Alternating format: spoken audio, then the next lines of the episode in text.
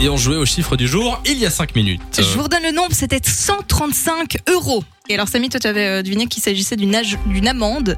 À votre avis, à quel actu ça correspond Nous avons au téléphone Xavier qui est là. Salut Xavier.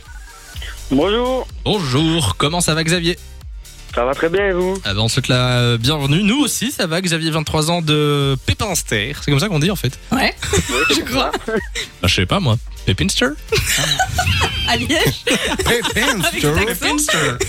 Ouais, pourquoi pas.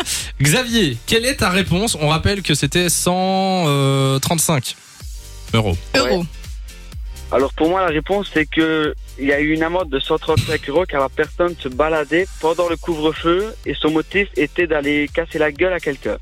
Oula Je sais pas si c'est la bonne réponse, mais je vois C'est le regard de étrange, hein Lou et j'ai l'impression que c'est bon. C'est bien joué, Xavier. C'est la bonne réponse.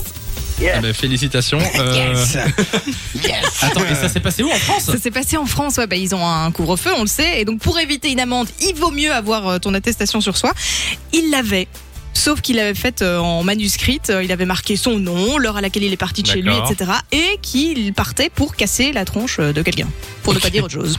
voilà. D'accord, il Ça s'est n'a fait pas contrôler et puis oui, j'imagine que ça n'a pas fonctionné. Il a payé les 130 135 euros d'amende. Aïe, aïe, c'est le genre de truc qui peut arriver à Pepinster, ça. Je- C'est l'endroit, hein, euh, c'est the place to be, évidemment. Bon, Xavier, félicitations, c'est la bonne réponse. Euh, T'avais vu passer la- le- l'article, toi Non, il a vu le mec dans la rue en train de passer devant chez lui.